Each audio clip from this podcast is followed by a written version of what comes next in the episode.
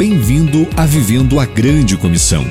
Junte-se hoje a cada nazareno na América do Sul e receba estes conselhos bíblicos de um pastor ao seu discípulo, pelo Reverendo Geraldo Nunes.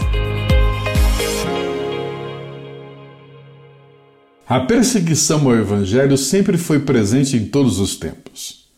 Um caso antigo é o dos dois magos, Janes e Jambres, que tentaram imitar os milagres de Moisés diante de Faraó. Da mesma forma que foram confrontados naquele tempo, Deus está sempre cuidando dos seus e de sua igreja nesses dias. Todos os falsos mestres cairão e serão derrotados em nome de Jesus por mais que se escondam no meio do povo de Deus, mais cedo ou mais tarde serão descobertos. Devemos viver dia a dia, sabendo que os que querem viver piedosamente em Cristo Jesus serão perseguidos. Vamos orar.